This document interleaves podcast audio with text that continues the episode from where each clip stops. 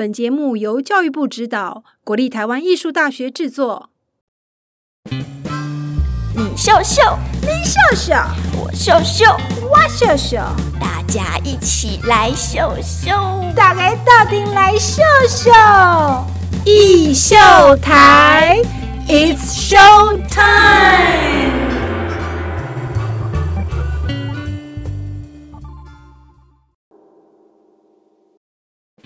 Hello，欢迎收听艺秀台，It's show time，我是主持人王维轩 Vivi，我是慧珊。我们今天的主题呢是你唱我唱，大家一起唱。大家一起唱呢，就代表说是一个很多人一起唱歌的表演艺术喽。对，很多人一起唱，我们把它叫做合唱。没错，那我们邀请到的是翁家芬老师，台湾知名的合唱老师，也是合唱指挥非常资深、非常优秀的大合唱指挥家。欢迎翁老师。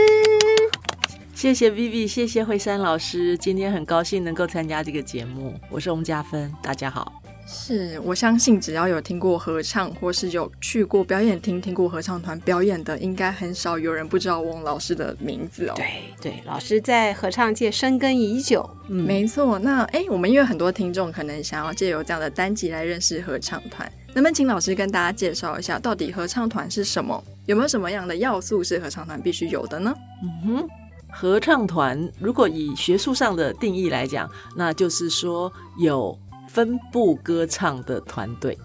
哦，还有如果只有两个人，然后唱两部，但是这样我们不会叫他合唱团，我们会说他是重唱团体。通常我们会希望一个声部有三个人以上，所以你这样三乘以二，所以合唱团可能至少六个人吧。那至多当然就可以无限上纲的往上一直加，哈。所以合唱团原则上就是以人为主。然后会根据不同的人有不同的声音组合，譬如说，我们可以有儿童的合唱团，我们可以有少女的合唱团，我们可以有妇女的合唱团，我们可以有男生的合唱团，我们可以有混声，就是男生加女生的合唱团，我们可以有什么样属性的合唱团？基本上只要能够以人来分类，那合唱团就能够组成了。哦，以人来分类，那像少女跟妇女，我们是用声音去分，还是用年纪去分呢？年纪也就代表了声音，某种程度。当然，有一些人很例外，也许一辈子到她老了，她的音色也还可以是少女的声音。可是那是少数的例外。那一般我们的声带还是会随着年龄的增长而慢慢的增厚增长，所以妇女的声音的确会比较。有弹性，或是比较浑厚一点点。那少女的声音声带才刚刚开始发展，所以还是比较清亮一点点。嗯，那除了刚才讲到的是说用年龄，因为我们的声带会有所变成熟啊之类的。那性别上呢，有没有说嗯男高音或者是女高音或女低音，它就一定是要女生，或是一定要男生？是用性别来分类吗？其实应该是用音色来分类。好，所以像现在的合唱比赛里面，其实我们在国中就是一个比较尴尬的分类期。那么国中的小男生，如果他还没有变声，其实他声音跟女生并没有什么不一样。哦，对他其实是可以跟女生一起唱歌的。是，对。可是如果他变声了，那男生的变声，因为他的声带是增长更多更多，所以男生变声就是会我们说的鸭子声，或者是整个音域会低下去。那他这时候跟女生一起唱，就完全会被听见了。对，所以国中如果变声的男生的话，我们其实应该是要用混声的想法去唱。啊，如果是还没变声的男生的话，我们其实可以把它算儿童合唱团。或者是小女生合唱团那种相同的同同声合唱团的想法去唱哦，所以是不是也是为什么我们看到很多国际知名的合唱团，他们来台湾的时候就是少年合唱团，什么某某维也纳呀，什么什么少年，这个是是因为他们还没有变身。其实维也纳少年合唱团有变身的同学了，他们只是比较用年龄去 define，就是他们。维也纳少年合唱团可以到十八二十岁，就跟你小儿科可以看到几岁，其实儿童合唱团就可以到了几岁。那只是他在编制上或在选曲上，他如果唱一个舒伯特就写给相同性质的合唱团的作品，他全部用小男生去唱。如果他唱一个比较成熟的作品的时候，他可以把他已经变身的男生加进来唱。了解，那再问另外一个相关的哦。刚才我们讲到了那个年纪，然后也讲到了性别。那在曲目上呢，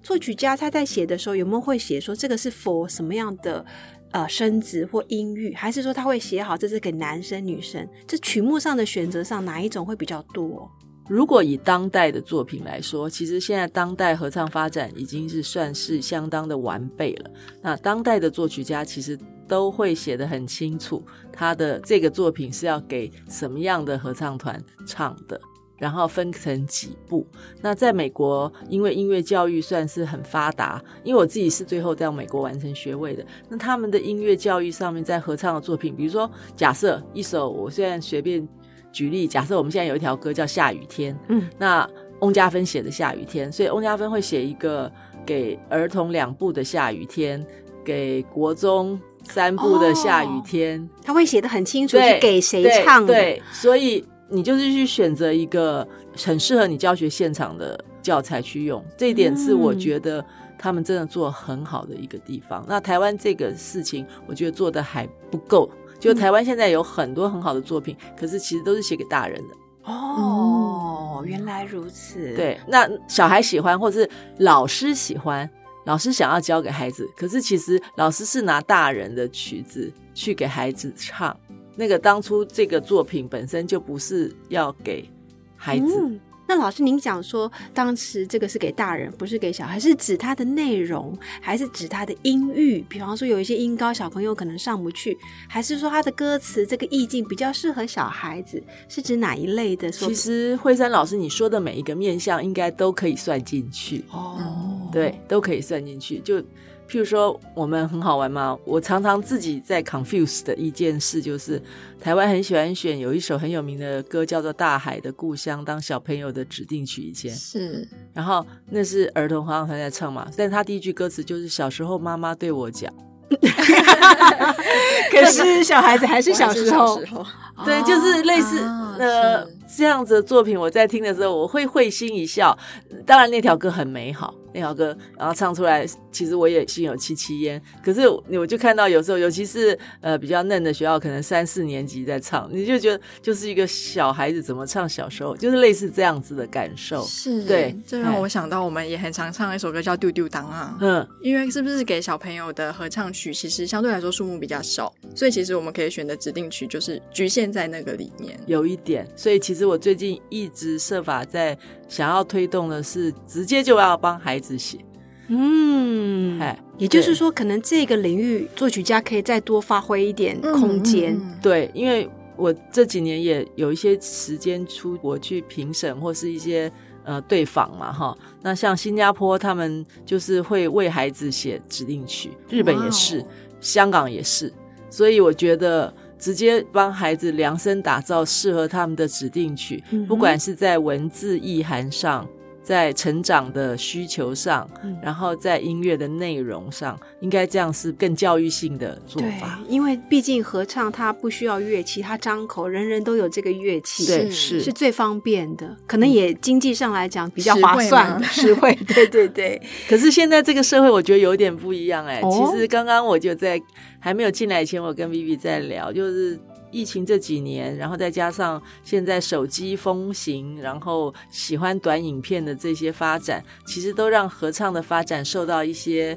打击或是限制，哦因为合唱是一个比较小火慢炖的一种。一种音乐表演艺术，对嗯你必须要一步一步的，大家都先会唱，嗯然后一步一步的，大家都愿意合在一起，然后最后再整体一起朝向什么东西努力。所以他需要的时间，还有他努力的过程，其实常常是在委屈自己，成就他人嘛，或是配合他人。啊那这样子的东西，在目前的社会发展，好像会觉得比较没有那么 charming 吗？啊，因为他可能需要相对多一点时间去对，而且你的沉淀到时候成果出来，可能是这个团队，而不是你自己。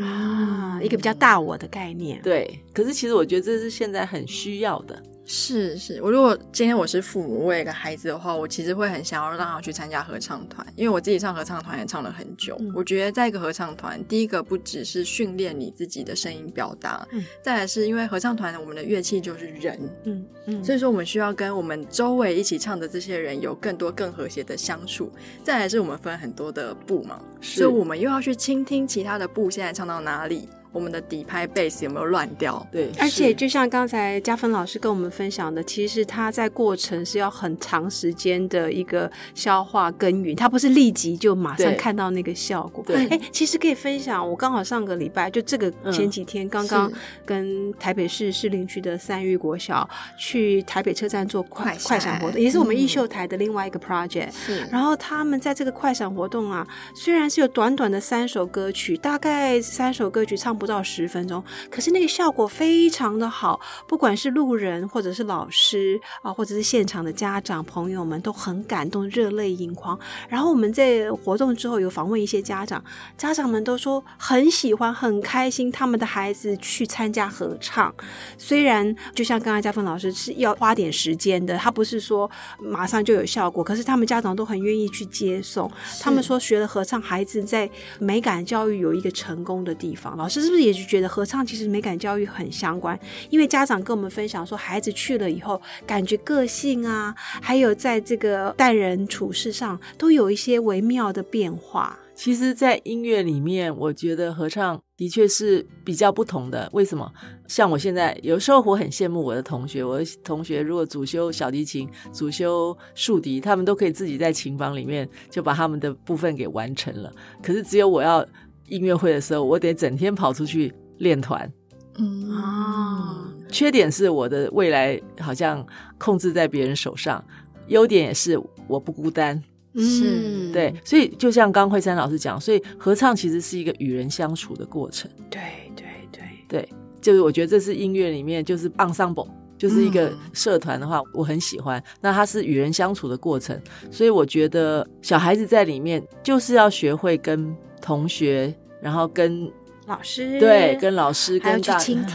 不同的声部。对哎，那讲到这里，我们来请教一下嘉芬老师，因为其实 ensemble 呃，不管是声乐或器乐，都是一种相处、倾听或者是互动。嗯那老师身为这么资深的合唱指挥，您觉得合唱指挥跟乐团指挥在本质上，如果我们的小朋友们也想要走指挥这条路，有没有一些本质的差异？除了说一个是啊、开口人声，另外一个是要呃了解一些乐器啊、管乐啊、弦乐这个之外，它最大的本质，您觉得有差别吗？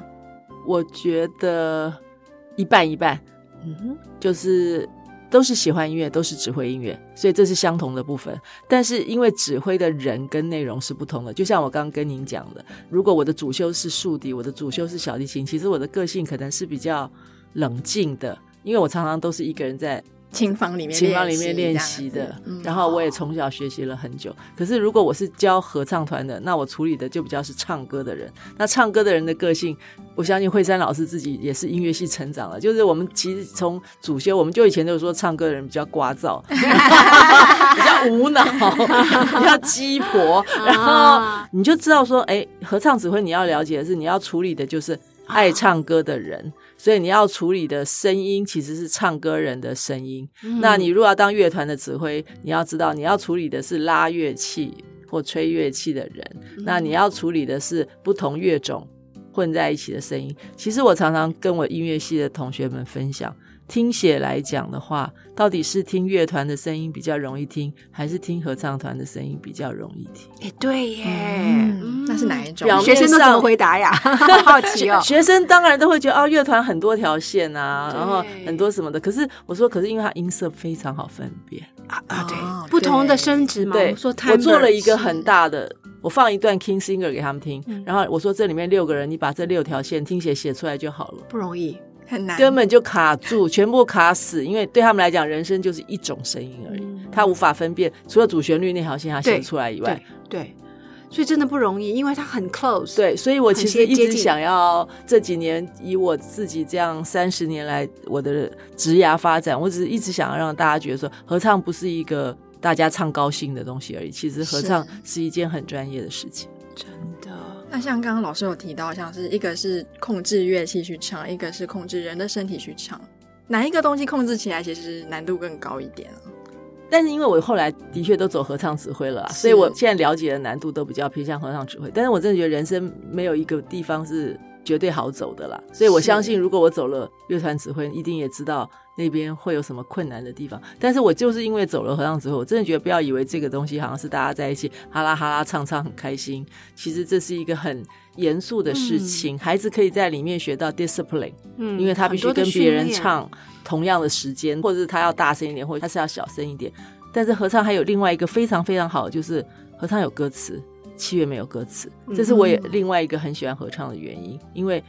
它有一个很深的情感表达。对那个歌词里面常常有很美好的感情，或是很难忘的风景，或是。很清楚的表达一些深刻的嗯人性的一些东西，所以可能不是只是音色的一些修饰，还要去钻研或讨论这个故事跟我们的团员们是啊，比方说背景是什么啦，对那再讲一些什么样的诗词。嗯诶，那讲到这里就想要再进一步请教老师，因为其实每个人的声质不一样，那合唱其实很重视的一个和谐啦、共鸣啦。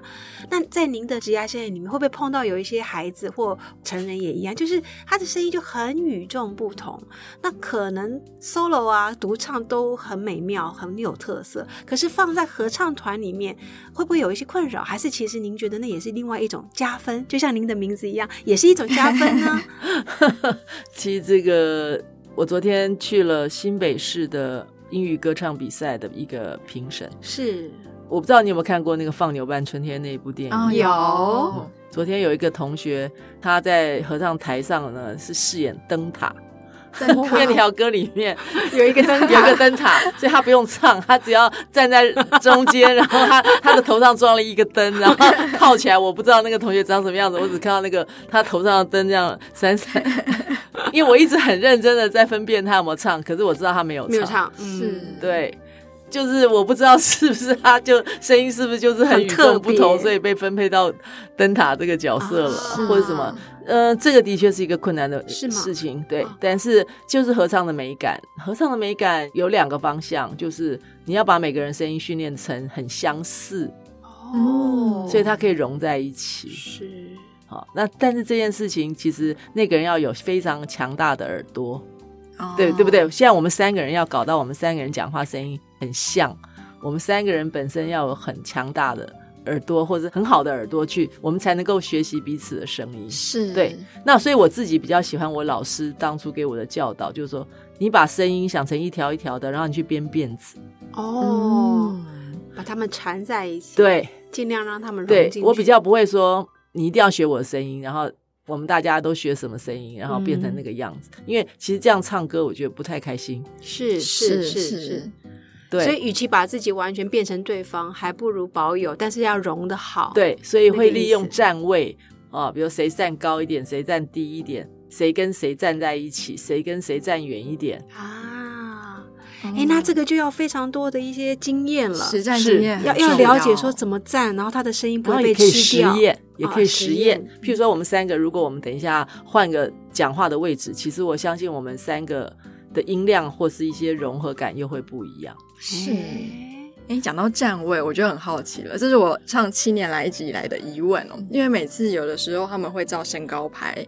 可是有的时候看起来好像高的又在中间，然后矮的也没有真的到最前面去。那这个摆位到底是什么样特色的声音，可能会在舞台的比较中间，或是比较后面呢？那这个就看那个指挥的喜好。那你如果以翁老师，我只能代替我个人回答。我常常跟我学生讲，你如果被我排在最角落，或者是换声部的地方，那你要给自己拍拍手，就是表示老师是非常喜欢你的，才让你离我这么远，因为我对你很有信心。那我希望你的声音。因为你站在最远，所以你的声音其实是传给全团所有人都听得到。哦，是哦，对那我，有些老师就会喜欢有安全感，就把自己最喜欢的小对啊朋友排在最前面。我们都会以为前面的、中间的是老师最爱的学生，啊不是这样子。有些老师会，啊因为也他有他的需求，对。是是是。但是我所以，我刚刚说我只是代替我自己在说话，那所 Vivi 刚才讲的那个身高，会不会是也是合唱老师其实我不太？在乎。就我先考虑声音，哦。那声音真的整个都放好以后，然后突然有一个一八零的在一群一五几的中间的时候，我会去给他旁边的人垫垫子，我不会把他抽走。啊，这也是个方法哈，是是就是至少在视觉上不会让他好像比较突兀在那里。对对，因为突兀他自己也很紧张，而且他这样他也太高了，他声音也不好跟别人，他耳朵也没有办法跟别人在一嗯起。对，哎，那讲到这里，刚刚老师有提到那颗灯塔嘛，那也有讲到说给他垫一个什么，我就想到说，其实当代的合唱有的时候也要借用很多的道具，甚至有那种剧场的形式。我们甚至也提到所谓的合唱剧场，就是说要有一些表演的结合，甚至有一些跟其他领域的元素去跨界，舞蹈啊、肢体都会进来这样子。老师怎么看这一些合唱的元素的改变？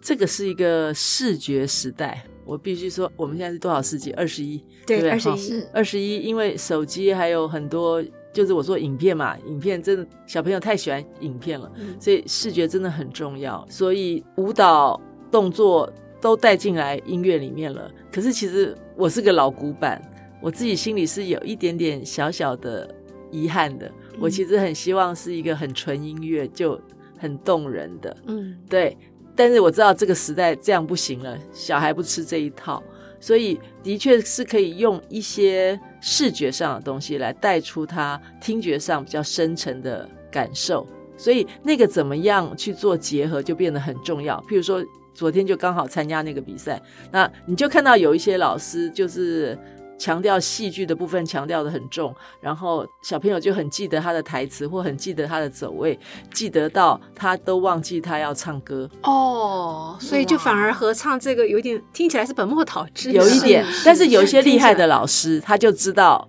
怎么样？提词让他们对，或者是唱还是他是他的讲话，他的讲话是放在间奏或者放在前奏的地方，或者走位，嗯。然后他的动作其实是比较少的，所以小朋友可以呃还有一些余力放在歌唱声音的使用或身体的使用上，甚至那个肢体的动作是跟拍点有所符合的，那这样这样就加分 match。match 对。嗯。那其实一切都是，我觉得所有跨东西都是很好玩的，但是如果能够结合在一起，对孩子绝对是比较容易。嗯，我们艺秀台有很多听众哈朋友们，其实都参参与过合唱比赛，那也很多中小学的老师都很卖力。我想再帮他们请教一下，老师在这个比赛的过程中，刚才听起来您对那个声音是要求 more than 胜过其他，但是我们也看到很多老师很卖力的在道具啊，在背景上啊。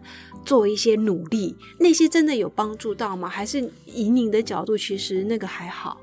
我现在只能替翁家芬说话哦，因为每次每次比赛都还是会有七个评审，哈是是所以大家会对大家会有不同样的角度。嗯但是我个人真的就会觉得，比如说这是一个合唱音乐比赛，或者是这是一个昨天是一个歌唱比赛，嗯它是一个英文歌唱比赛，所以我还会觉得，就是昨天对我来讲，我就听两件事情：歌唱与英文。啊是，对，那合唱音乐比赛，那我就听合唱与音乐。那就是我刚刚讲，你加了很多东西去帮助，比如说你唱个农家乐，然后你你把小朋友打扮的很漂亮，的确我真的看了也赏心悦目啊。然后他们唱出来也就真的很农家乐的话，那就好啦。但是如果他们长得这么可爱，唱出来的声音啊，了解，就是离农家乐很远，你你其实 你其打扮的实再像农家爷爷，对对对对，你唱出来的声音不是的时候，我觉得反而会有点冲突。对我我我会觉得那个落差更大吧。哦，是，这就让我想到我们以前在为了要吸引观众目光的时候，也会设计一些舞台动作，但我们的设计的前提是尽量不要影响到我们唱歌的身体。对动作第一个不可以太大，那也要注意的是，我们的头要一直面向着观众，不可以因为我走位了，声音就所以我就头就看到其他地方去。嗯，所以这其实对于一些合唱的，不管是老师在配置的时候，也应该是一个还蛮好参考的一个地方。对呀、讲到这里，我就想接着请教我们嘉芬老师。那如果对于在学校，不管是中学、小学任教的这些合唱老师们，那就像刚才 Vivi 提到的，可能有一些走位啊，都会影响。那是不是除了本身音色上面的教导指导之外，我们有时候也要邀请一些动作的老师，或者是肢体的老师，或演戏的老师，一起在这个合唱教学上一起来辅导，或者是一起来讨论呢？因为他可能会变换队形之后，肢体动作手脚不协调啊，或什么，有没有这种需求？呃，如果有些老师本身肢体是很棒的哦，像台大合唱团的连芳贝老师就很厉害，嗯他自己的肢体就是他自己就能够设计出还蛮好的。那可是像翁家芬老师就 非常的不在行啊，那我就会去拜托我认识的会唱合唱或是会唱歌的肢体老老师，师，然后我会告诉他说：“哎、我这边可能有四个八拍，然后我需要是飞起来的感觉，或是我需要是一个痛苦的感觉，或者我需要一个什么样的感觉？然后这地方有点尴尬，然后你可不可以帮我做一些什么事情？”嗯然后他就会帮我设计，然后我们就会让合唱团的人试试看。然后真的试的时候，发现哇，天哪，走路这么大声，然后就跟他说 啊啊，不能动，不能动，啊好，所以请你再改一下，或者是慢慢我的我的过程是邀请一个，我比较相信术业有专攻，所以我需要有肢体的时候，我会拜托肢体，嗯。然后但是他是要懂音乐的，然后他帮我，然后我们一起，然后他也看到我们做起来的那个唱起来，他自己也感觉到说，哇，我们做这些事情的时候，原来都忘记唱歌了，真的做太多了。通常自己老师一开始都会做很多，因为他们都他们自己做很容易，他们不知道我们这些人都智障，